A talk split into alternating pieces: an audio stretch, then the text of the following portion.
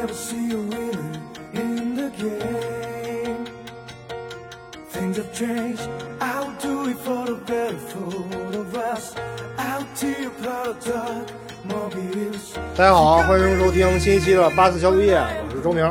我是北明，呃，今天呢，我们来聊一聊一个最近还比较火热的动画，应该说是电影吧，叫做《闪光的哈萨维哈萨维》。对，它这个电影呢是要一共要出三部，到现在呢它只出了第一部第，一部，它是属于高达系列作品啊。它是 UC 对，宇宙世纪，独角兽之后的又一部游戏作品。呃，你说实话，我最近几年真的完整看完的高达，嗯就是这个《闪光的哈萨维》。啊，我连独角兽的 TV 版都没看完，因为看了 OVA 之后，确实是对 TV 版有点提不起兴趣了。不过是卫星炮，靠把它推回去。因为它 TV 版实际上就是拿 OVA 剪一剪，稍微加几个画面嘛，也没有什么特别大的变化。而且时长就真的没有增加多少。对但是说实话，独角兽是有一定的叫什么里程碑意义吧？市场影响力，对，独角兽一出，它就算是终于又给 UC 系列续上了命。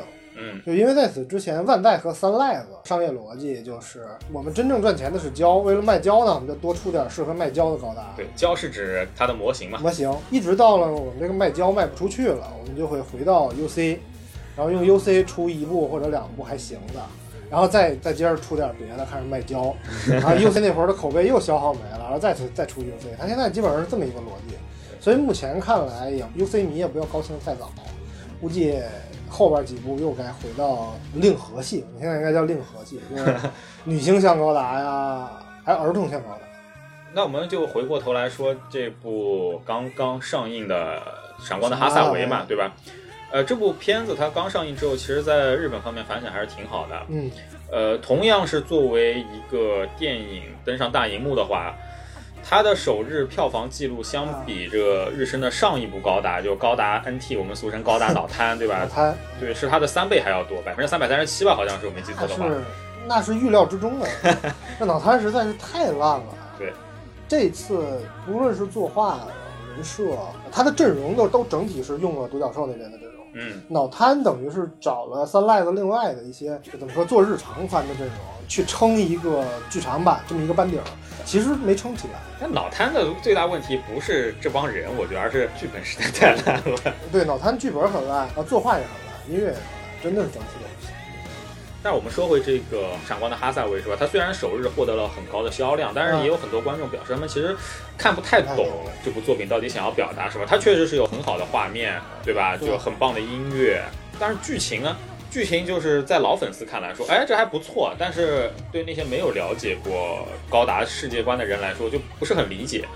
比方说让李巴斗看了看，就后面说，哎，我看不懂了，就那种。啊，不了解高达的人，对，所以我们今天主要就是聊一聊这个闪光的哈萨维，他这个故事在整个高达宇宙世纪里面呢，就是它的来龙去脉，帮大家理清一下这个思路，然后顺便讲讲他一些题外话，对吧？联系 联系我们当下的实际情况，大概是这么一个东西。对，好，那我们就这个进入正题，是吧？正题对，我觉得如果你之前没看过高达，嗯或者你之前没看过 UC 的高达的话，嗯，看不懂真的是很合理。对，这次也让我很意外的是，他根本就没有做一个像独角兽一样，或者像独角兽的前两集、前三集一样，它是一个面向全部动画观众的那么一个作品。对我稍微扯远一点，就是独角兽真的是很好的一部全受众的高达作品，它的故事线索很清晰，嗯有一群下亚的就脑残粉嘛，嗯他们想要抢东西，想要抢高达，要袭击殖民地，主人公被迫登场，然后我要开这个高达，机缘巧合之下坐进高达，然后阻止他们，就这样子对，很简单。嗯，而且第一集有大量的战斗场景，对，还有那个非常精彩、非常有名的那个就是啊，吉阳队长，对，还有高达变超级赛亚人。啊，你可以看你你即使没看过之前的高达，上来直接看独角兽，因为交代的很清楚，没有任何门槛。像这次闪光的哈萨维就有明显的门槛。是开头时候是一场恐袭击，对什么都没有，你根本不知道究竟是为什么，主人公究竟是谁。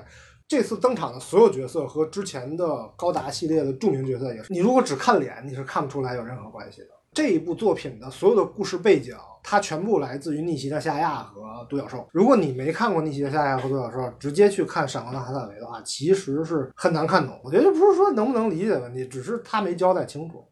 所以今天咱还是得聊一下关于剧情的事儿。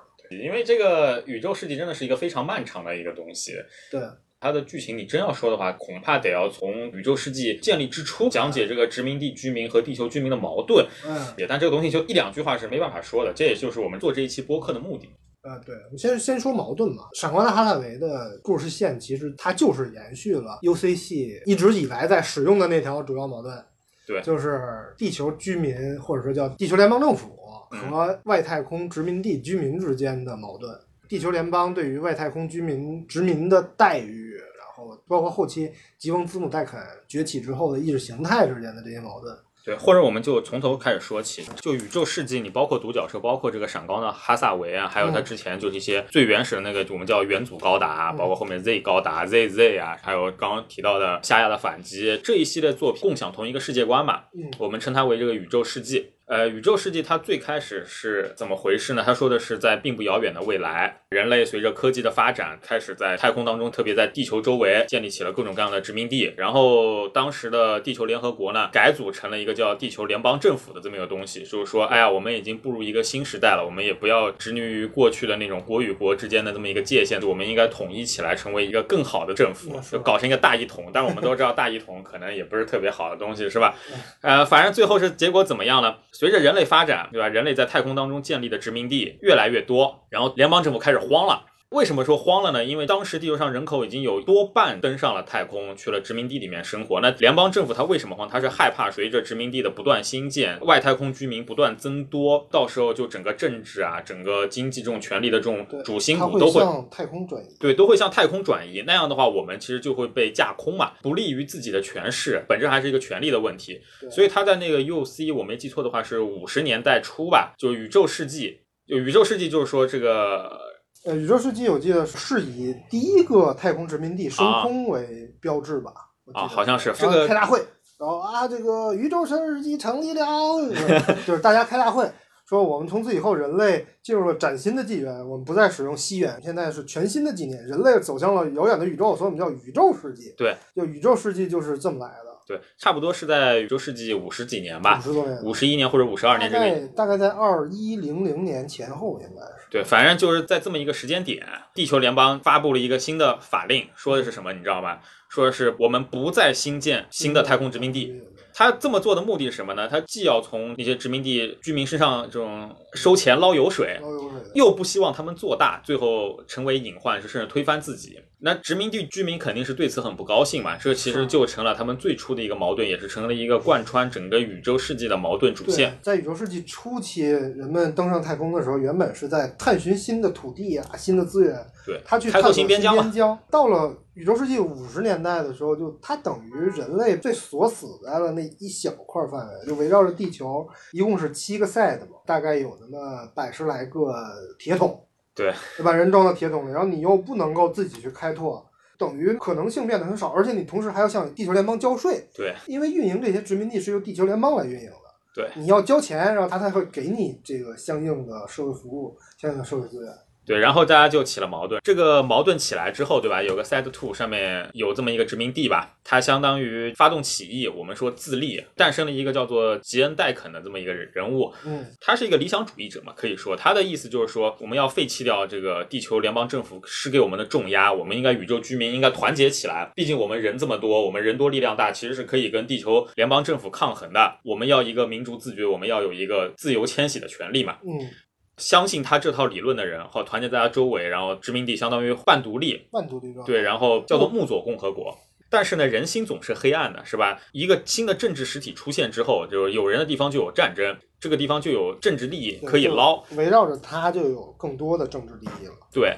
然后就内部撕逼啊、明争暗斗啊、夺权啊这一类，最后的结果是怎么？这个吉恩戴肯被人暗杀，对，很可能是暗杀他的那个家族呢，叫做扎比家，实际上获得了这个木佐共和国的实权，把木佐共和国改组成了一个公国，叫做吉恩公国。对，木佐共和国的相当于是领袖戴肯的二把手，叫迪金佐德扎比。啊，对，迪金，迪金佐德扎比在吉翁戴肯遇刺之后执掌了木佐共和国大权。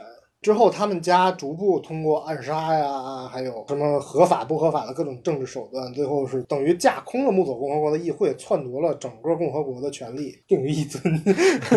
他就大概在宇宙世纪六十年代的时候，对自立为王，共和国里当国王，就是他自立为王，将木佐共和国改组为叫吉翁公国。就因为我说我们大家都是尊敬吉翁子母代坎，所以我们的国家以吉翁命名。但是我们国家领导人的家族可不是，可不是可不是戴肯家，可不是你们戴肯家，对而是我们扎比家。扎比家，对。对，到这儿你就我们就能看出来，其实是戴肯兴起的这个殖民地独立运动的，它已经是有点变味儿了。吉恩共国后来实际上就变成了我们俗称为宇宙纳粹的这么一个东西。对，他们变成了一个非常像二战时期那个德意志第三帝国这样一个组织，就内部实行高压统治对，民族主义高涨，然后对于其他的殖民地居民，只要是意见不合的，就会采用非常过激的手段，甚至就是什么毒杀整个殖民毒气用的地。非常多。很多高达的 UC 的动画片和小说里面都有这个细节，就是最早吉翁字母戴肯他在领导殖民地独立运动的时候，他争取的是开拓新殖民地的权利，他争取的是殖民地居民不被地球联邦压迫的权利。对，但是等到扎比加上台之后，反而殖民地居民的税负变得更重了。是的，而且当时殖民地有有一个非常有名的税种叫空气税，你要交空气税，你如果穷到交不起空气税，就会直接被扔到殖民地外面，直接扔进真空里就就死去八角。这是很多人喜欢吉翁公国，但是我不太喜欢最重要的一个原因，就它压根儿就不是一个为了殖民地居民的福祉去奋斗啊，或者像他们自己说的那样的一个国家。到这个时候我们就看，虽然地球联邦是有它的问题的，它有它的腐朽，它有它的堕落，但是吉恩公国比它更糟糕。对然后双方之间也是为了利益纠葛啊这一类，后来爆发了战争。就是著名的一年战争。对，这个就是一年战争，实际上也就是整个高达第一部的这么一个剧情。对，其实故事咱不用说，你直接说那个吉翁输了。对，在这场战争当中，机动战士，嗯就我们说的那种高达呀或者吉姆啊这一类长得跟人一样的那种机器人，得到了大量的应用。那场战争的结果呢是吉人输了，虽然一度看起来是很有希望胜利，但是最后是资源耗不过地球联邦嘛，因为吉翁是用的是。闪击战嘛。对，吉翁就说嘛，三个月灭亡，地球联邦靠谱吗？我们的资源能撑几个月，是吧？然后多茨尔说仨月，然后汤大基说打仨月，俩月就能灭亡地球联邦，就像二战时期那个日本军部似的，他们是没有那么多资源去让他们支撑长期去打全面战争的。所以他们早期就是在用非人道的手段，还有各种非常规武器去打，对，什么把殖民地扔地球啊，就毁灭什么澳洲，哎，干了好多这种事儿。哎，继续的回回到那个一年战争结束，对，一年战争结束之后，地球联邦看起来取得了胜利对，但是呢，殖民地居民和那个地球联邦之间的矛盾并没有就此化解。对，因为地球联邦其实在战争结束之后没有采取任何措施去修补之前的裂痕。对，那么再到之后呢，就是吉恩公国的那些就残余势力嗯就重新搞事情嘛。对，呃这时候等于他因为他没有采取措施，嗯，那殖民地居民肯定还是没有吉翁公国，他们反抗的更欢了。对，原来吉翁公国还压迫我们，现在没有压迫我们，然后我们更高兴了。呃，地球联邦就为了镇压这些人嘛，成立了警察部队叫提坦斯。提坦斯通过在零零七九年到零零八七年这七八年的时间，就通过反恐的这个名义，就逐步做大，最后甚至是掌握了整个地球联邦的军权。然后与之相对的有一个组织就被称为奥古 A E U G。这个这个奥古呢，是一帮同情殖民地居民的地球联邦成员，以及一部分就来自殖民地的人，甚至还混了一部分吉恩的残余势力。势力对，组成了这么一个组织，然后跟地球联邦集团好像。名义上，不管是提坦斯还是奥古，都是归属于地球联邦政府的，相当于地球联邦政府一个内斗。对这场战争结束呢，提坦斯是被干败了。了，你看起来说是奥古获得了胜利，是吧？殖民地居民似乎能得到解放，然而并不是。原先投入到反提坦斯当中的很多地球联邦高官，他并不是说真的反对地球联邦对宇宙居民的这么一个政策，而是说我们的利益被提坦斯霸占了 霸占了，对吧啊。然后在这个事情之后，就内斗完之后，奥古也是元气大伤，对，因为很巧嘛，奥古的领导人在战争中一死一失踪。就是那个叫什么什么什么将军，布列克斯中将。布列克斯中将是战死，布列克斯中将代表的是联邦军的良心派势力，对，和联邦军相对有良心、相对有正义感的这派势力联合的那一边的领导者就是夏亚，就是一年战争时期，也是整个 UC 整个高达系列最有名的符号，也就是夏亚。他也就是我们刚刚说的那个理想主义者吉恩的儿子，实际上是非常不幸，我们也不知道夏亚当时是怎么想的，就是他在革命成功的前夜失踪了，把革命成果没有任何抵抗的让给了地球联邦内部的那些腐朽势力。他投降的太早了，失望的太早了。对，不管怎么说呢，就是奥古虽然取得了胜利，但是最后实权又回到了地球联邦政府这边。嗯实际上，整个地球联邦政府对宇宙居民的态度依然没有任何改变。对他们反而是更加警惕了对地球。他没想到先消灭了吉翁，在提坦斯镇压了这么多年之后，宇宙居民竟然发展到了可以联合起来推翻地球联邦的程度。对，虽然说最后被他们摘了桃子。对。那再然后呢，就是跑路的那个虾呀，他带着吉恩残党吧，想要通过非常过激的手段，就是朝地球扔小行星，来那个毁灭地球生态圈，逼的人类全都上宇宙。他想通过这种方式来一劳永逸的解决这个问题，对吧他认为？只要没有地球，人类就可以摆脱束缚，是比较极端的思想。但是夏夏的这个举动呢，被他常年的一个老对头阿姆罗在一场战役里面，就阿克西斯之战嘛，他们是在那场战役里面其实双双死亡。实际上，地球政府和宇宙居民这个局面依然没有任何变化。你看，虽然说从单独的剧情，从每一座的剧情来讲，都是正义的一方，或者说是比较有正义感、比较有良心的一方获胜了，但是从客观的局面来看，每一次的战争都激化了地球和殖民地之间的矛盾，对，每一次都导致了地球联邦对殖民地居民的进一步的封锁和压榨。在那场阿克西斯之战，或者说八九年的剧场版吧，叫做《夏亚的反击》之后，实际上它的剧情就可以直接承接到我们这一部的《闪光的哈萨维》。对，因为呃，我可以这么说，就是原本其实富野的计划里，高达的剧情是要接闪光的哈萨维的，而且闪光哈萨维诞生时间其实很早，它在八十年代末九十年代初，它比后来我们知道接续逆袭的夏亚故事的那些高达 F 九幺啊独角兽都早。它几乎是和夏亚的反击是同时间推出的嘛。嗯，因为那个富野几乎就算是连着把小说写完了嘛。呃，然后说得说独角兽，逆袭的夏亚之后就是家喻户晓的高达动画片儿，现在。嗯，就是独角兽，嗯超级赛亚人高达会变身的那个。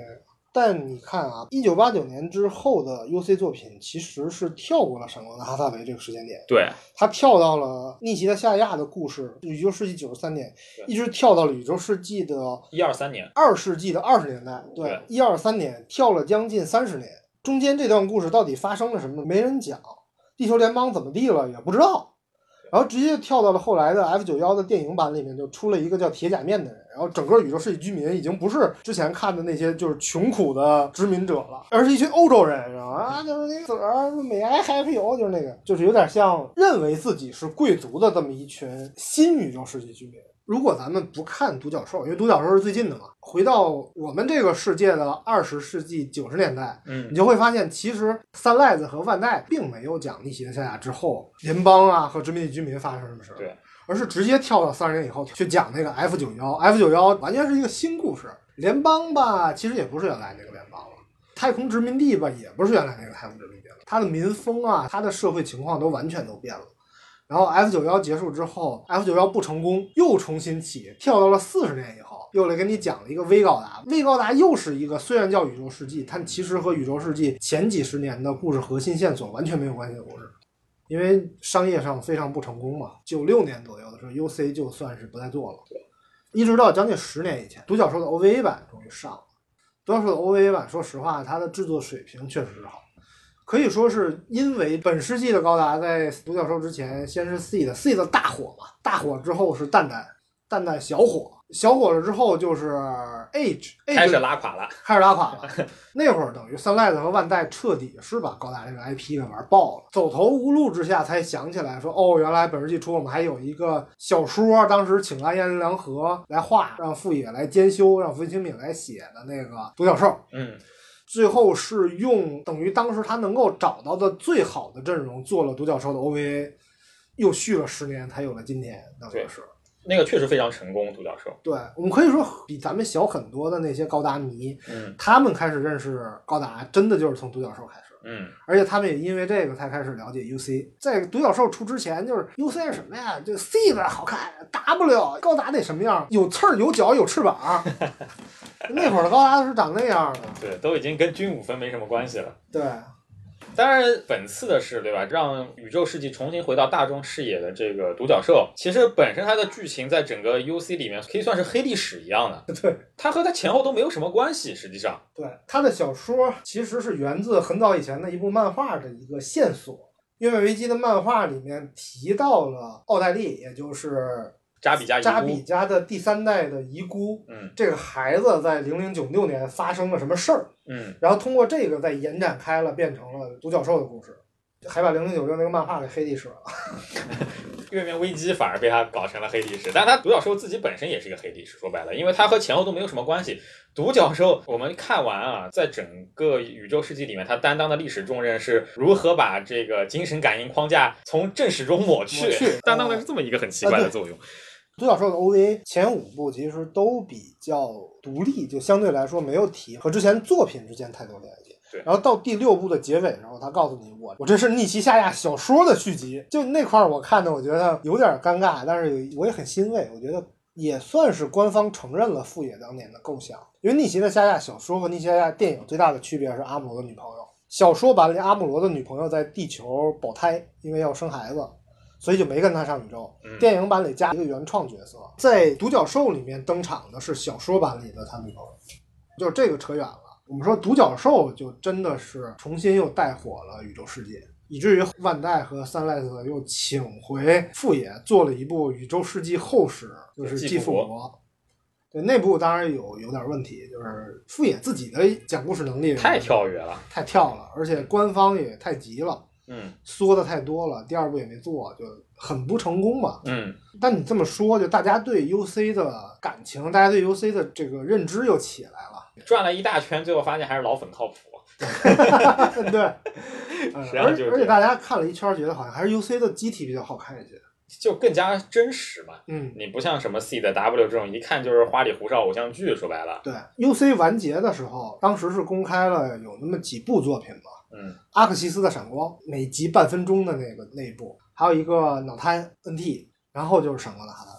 其实中间也因为疫情什么的，一波三折，到最近才是。呃，然后就该聊到闪光的哈萨维的背景故事了，就铺垫了这么多了，我都。呃，闪光的哈萨维这次的背景故事，我看了之后觉得他没有强行去续独角兽，他还是接着逆袭的下来。就感觉独角兽就不存在一样。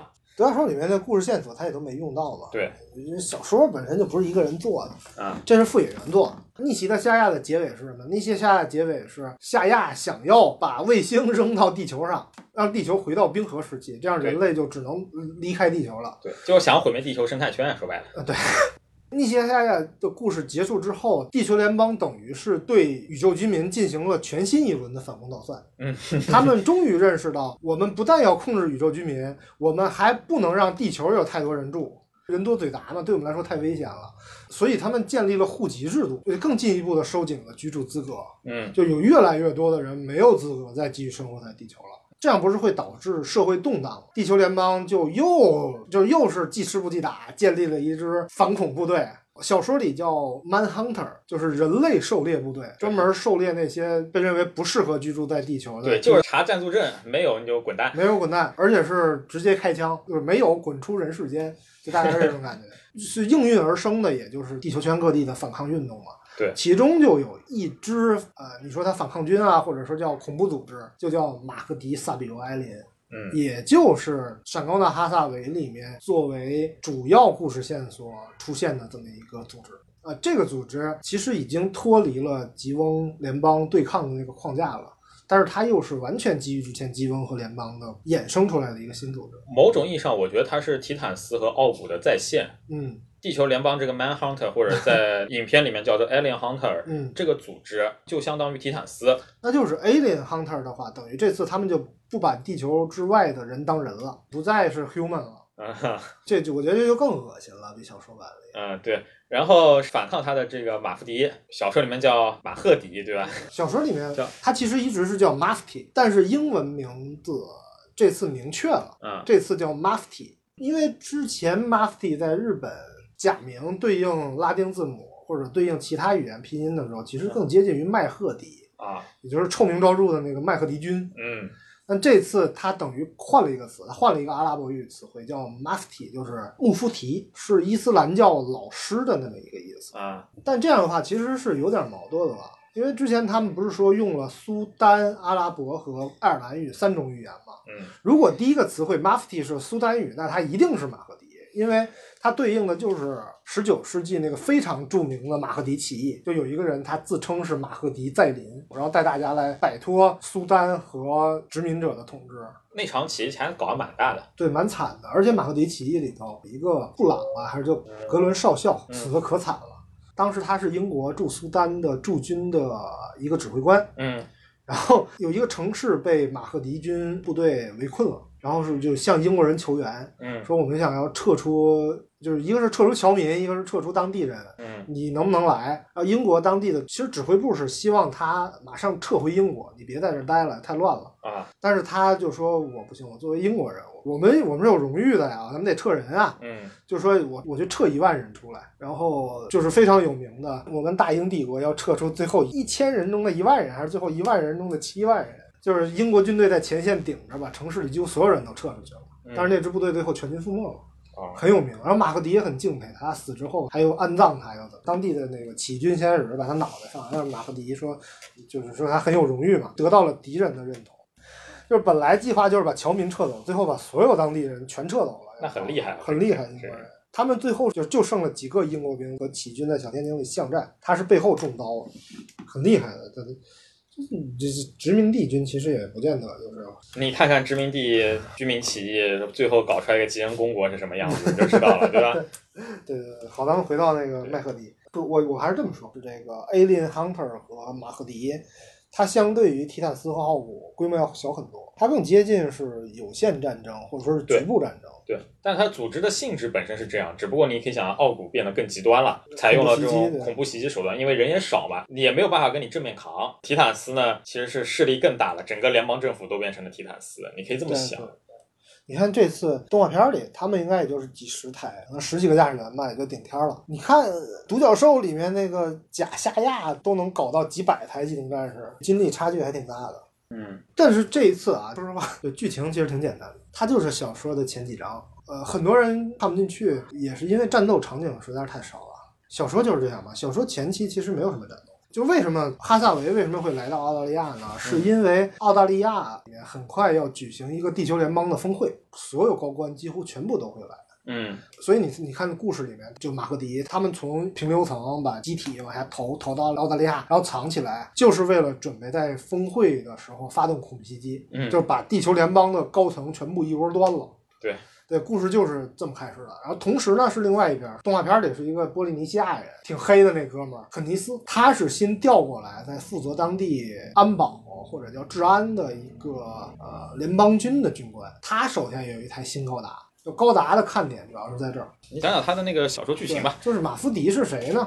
他为什么叫闪光的哈萨维呢？啊，马夫迪是谁？马夫迪的领导者其实就是这个哈萨维。他是这次恐怖袭击的主谋，但是马夫迪的建立者并不是他。然后哈萨维他也很难算得上是马夫迪的一个领导者，他可能是一个代言人，这样一个人气明星的这个。对因为因为他父亲是是一年战争和克里普斯战争时期真正的英雄，就是叫布莱德上校。你想想，一个两次战争都立下卓越功勋的，像相当于是海军名将，结果只做到上校，也是因为他的性格，他是一个比较正直的人，导致了一直没有升迁。这个并不是我推测，就这就是故事里很多侧面描写描写到的啊。哈萨维诺亚这个角色也是继承了他父亲很正直的这个特点，所以最后他才会加入到马夫迪来参与到这次袭击里。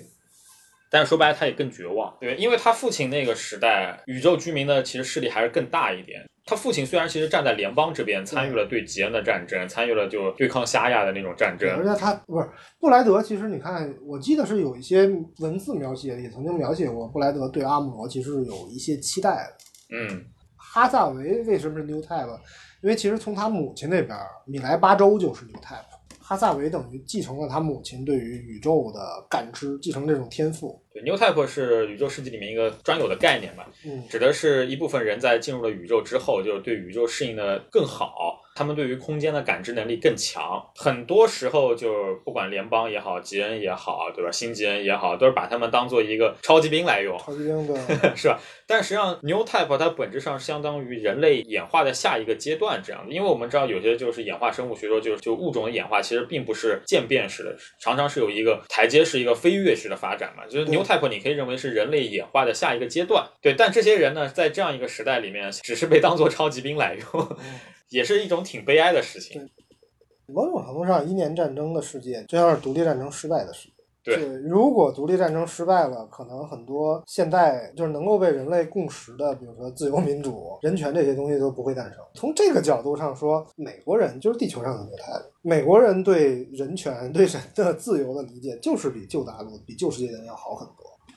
回到闪光的哈萨维，就是哈萨维来到了澳洲，他的目的是为了在澳洲发动一场袭击。嗯，因为澳洲马上就要举办地球联邦的峰会，地球联邦主要高层其实都会到场。他来到澳洲，为的就是接货从宇宙投过来的一台新高达，叫克西，对，克西高达。他接这台高达，用这台高达去消灭地球联邦当地的金贝利的这部队，包括 Alien Hunter 啊，包括地球联邦的高层。与此同时，地球联邦调进来的一个叫 Kenneth 的人，其实也不是等闲之辈。就这个人，他在一系列的互动中，通过奇奇安达卢西亚也是一个 New Type，看破了哈萨维就是这次袭击的主谋。导致了这次袭击没有完全成功，确实是把地球联邦的那些领导人端了一大半儿，但是地球联邦还是做好了应对，就没有能够一举摧毁联邦政府。哈萨维在随后的战斗中被捕，对，又受到处决。他受到处决这一块其实是很让人揪心的，对，因为地球联邦为了杀鸡儆猴。其实是调来了他父亲，也就是布莱德舰长来作为行刑人。对，就名义上是调到太平洋地区来做战区司令，但实际上就是为了做一个秀，是让他来枪毙他儿子，让他来枪毙他儿子。等于最后其实哈萨维是被秘密处决的，布莱德诺亚自己根本就不知道他处决的这个人是他儿子。这个故事其实不是很长，因为它就是一本不厚的小说。对。呃，我原先以为是布莱德诺亚在不知情的情况下，对签署命令枪毙了他儿子。其实是那个，其实是肯尼斯不忍心见到父亲杀死儿子的局面，在那个布莱德来到的前夜秘密处决了哈萨维。但是他也因为这个事情对地球联邦整个是失望透顶，就完全放弃了地球联邦。虽然他最后是枪决了哈萨维，但是到那个时候他已经决定走上哈萨维的道路了。对。在这件事情结束之后，他是他跑去了马夫迪，就也成为了其中的一员。呃，小说里面结尾的时候有一块特别有意思，地球联邦要处决哈萨维，然后要公开哈萨维的身份，然后说父子相残，其实是为了杀鸡儆猴嘛。对，这父亲深明大义，处决了这个就是就是乱球分子哈萨维诺亚。但事实上，当消息公开之后，小说里面讲了。更引发了地球圈，就包括外殖民地啊，还有地球各地人民的不满，对，导致了反抗情绪更加高涨，对，因为说地球联邦就简直是泯灭人性，就让父亲去处决儿子。与此同时，其他的记者去报了很多关于地球联邦暴政啊，包括地球联邦倒行逆施的周边信息，等于哈萨维虽然死了，但是马夫迪并没有灭亡，哈萨维他们这些人努力的目标也没有完全破产。富野后来写的故事里，就是在接下来的几年里，地球联邦就分崩离析了。他也没有说是解散或者说灭亡，他真的是就是失去了对各地的控制能力，只保持了一小部分。对，就是在后面的故事里面，其实你看后面，包括像 F 九幺什么，地球联邦势力已经没那么强了。到 V 里面感觉就更加缩水。然后，但是地球联邦它整个正式解散要到 UC 世纪的两百多年后，这样。小说那盖亚机甲 就是夏亚克隆人那部里。反正，在后世的记载里面，哈萨维诺亚真正的为人所知，也就是在这一次恐怖袭击当中，他是一种虽败犹荣的那种感觉。他后来他是被后人称为宇宙世纪的贞德，他成了宇宙移民的精神象征。然后他的事业，你从长远来看，他也确实最终取得了成功嘛。地球联邦就完蛋了，完蛋了。虽然后面又打了很多仗，现在看来，哈萨维这个动画片出了以后，很有可能宇宙世纪后面的故事会改写。V 很有可能黑历史的，F 九幺会怎么改也不好说，现在就是。主要就是目前来看，我们已知的哈萨维的世界还是 UC 从元祖高达，然后到 Z 这一路下来，它的一个世界观它是一脉相承的。到后面其实是一个和它很割裂的一个世界，你们后面都不知道怎么接了。这个对 V 的世界已经乱七八糟了，就那对种。，哎，所以这次重做的话，我还都挺满意的。他这次作画质量，包括剧本儿，还有导演水平，我觉得整体来说都挺好。特别是故事里面有很多细节描写，对于太平洋群岛当地的风情啊，还有地球联邦的统治之下当地人的那个生活状态。他们最后落就落在就是澳大利亚边上，我感觉是波利尼西亚群岛某个地方吧。嗯，印尼东边儿那一片，嗯，瑙鲁 那个国家，应该就是那一块。它里面有一些热带小镇啊，其实描述的挺好的，那个衰败的景象。它里面出现过一家便利店，也是现实当中存在的。印象里没错的话，那家店现在其实是在菲律宾的一家哦超市连锁，反正就那一块。我觉得那一块刻画的非常好，就军警去驱散当地人群，开着警车就抓低端人口，就说谁没有地球户口都滚。但那一块其实我觉得还是不够，你要突出这个阿萨维他对地球联邦政府腐败堕落这么一个失望，这么一个愤怒，那些描写还是不够。我觉得可能是出于影片篇幅考虑，或者说他就没有考虑说新观众的怎样一个体验，就有有那种意思。其实相比之前的那种，呃，像蛋蛋那种就是纯打，嗯或者是主人公之间抛金句，嗯，就这种增加社会描写，我觉得已经有很大进步了。而且人物画的很克制，用现在的话说不是很讨喜。对他一个人物，还有人物的行为，其实也不是那种偶像剧一样的。你比方说像这个 Kennis 我印象特别深的就是到处想把妹不成这么一个，对吧？对先在飞机上面直接向服务员开始撩妹，撩妹失败，然后这个琪琪安达卢西亚登场了，就马上又开始讨好琪琪，这么对一好，，而且他刑讯逼供，对他是一个兵痞，不是那种常规的日式模板式的角色。对，如果按一般的三赖子动画片来设定的话，肯尼斯肯定是一个沉默寡言、富有骑士精神，同时要戴一个面具的人才对。没想到竟然是一个普通人。对，但这点我觉得描写特别好。你看，其实琪琪也是，她本身是地球联邦一个八十多岁这么一个高官的情妇，实际上，嗯人们特别年轻，其实她可能二十岁左右吧。嗯她属于那种认清了世道的污浊，但是怎么办呢？我只能委身其中那种，但是又不是特别情愿。所以说，她看到哈萨维像这样一个特别完美、特别清高的一个形象，她就马上就想要朝哈萨维投怀送抱，其实特别明显。但但其实我觉得大家很容易误会，就是觉得好像哈萨维对琪琪有感情了的。对，其实哈萨维在故事里是有女朋友的，就是到最后那几个镜头里面，给他应该相当于做他书记员的那个女孩，那个凯利亚，嗯，那个是设定给他的女朋友。就是那个短头发、橙色头发的那个。对，哈萨维对琪琪的情感更接近于对奎斯，还有夏亚对拉拉，他是那种在精神上有契合，就是你能够理解我。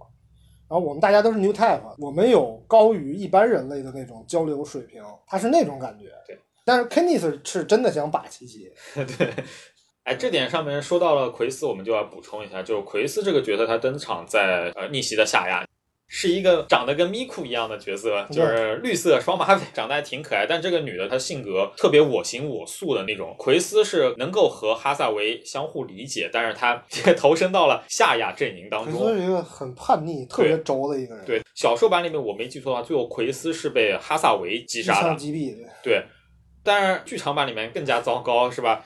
奎斯他开的一台大型的机甲吧，他是被阿姆罗的女朋友真偷机击毁的。哈萨维是特别愤怒，直接干掉了真。直接先把真那机体削人棍，然后再又打驾驶舱，巨残忍。哎，这次我说实话，我之前其实不是很喜欢上官哈萨。你想，你去开着一台机体去袭击联邦高层，嗯，就是恐怖主义嘛，其实就是。对。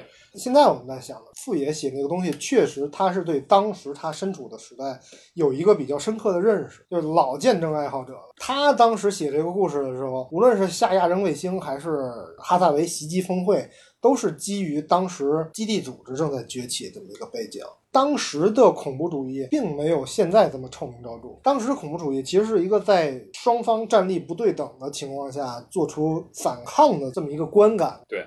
当时拉登其实，在阿富汗战争时期是作为正面形象来营造的，所以到九十年代，其实他和美国人翻脸的时候，还是有很多人认为拉登这个角色比较正面。我不是说哈萨维是拉登，我只是说富野当时感知到了世界局势正在发生变化，恐怖主义正在崛起，针对西方的、针对阿拉伯世界本身的恐怖主义都在崛起。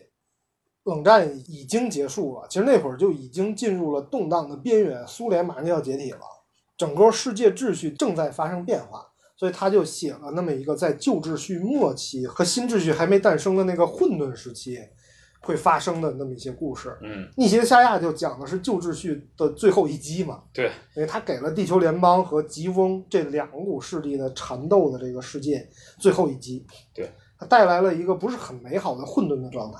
闪光的哈萨维就是在这一片混沌中有那么一个突然之间一刹那的闪光。像一个明星一样，很快的升起，但是又很快的熄灭。我看完小说，我觉得就是闪光应该就是这个含义。他现在再出剧场版，其实让我觉得也有一些现实意义。嗯，我们现在身处的也是一个，不管你承不承认，它就是一个从稳定到动荡这么一个转变转折期转折期。对，就在这个时期，我身边包括我的朋友，或者说我看别的国家的很多人，大家都还在坚持和平是第一位的。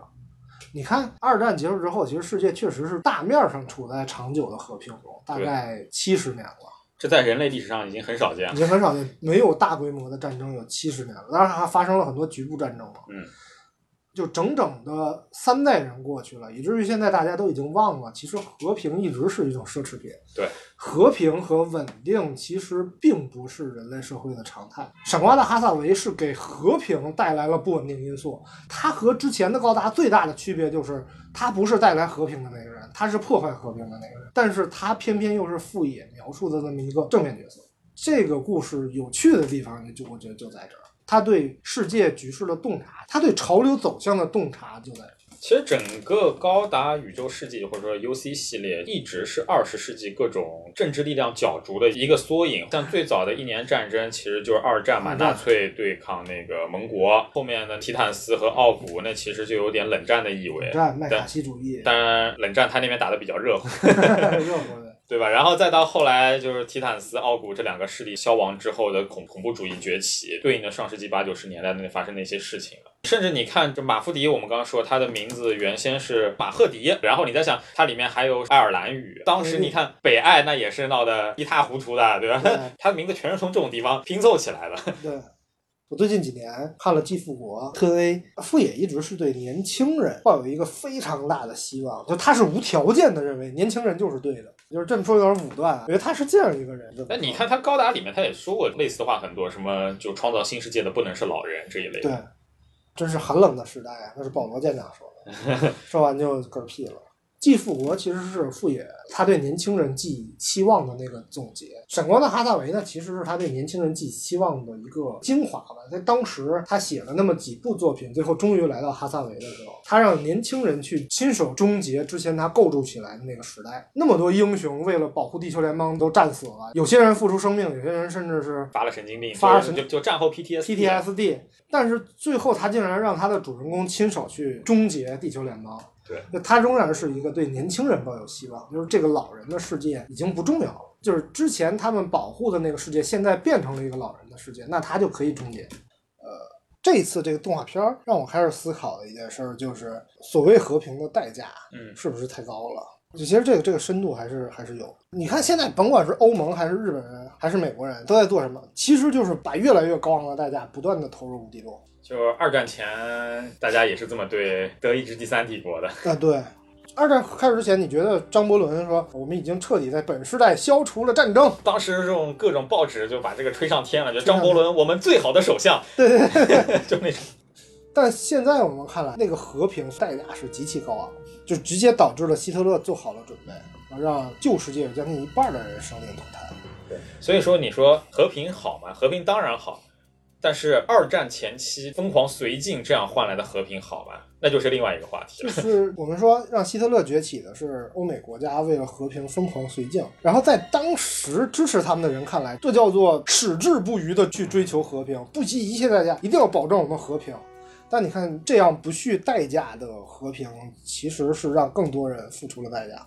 动画片里面，地球联邦其实它处在的就是这样的一个时期，这就是一个和平时期啊，没有吉翁公国啦，地球联邦安全了，但是安全了吗？没有，很多危机在私下酝酿，就这么一个时期。这个时期突然出现了一道闪光，就所谓的闪光的哈萨韦。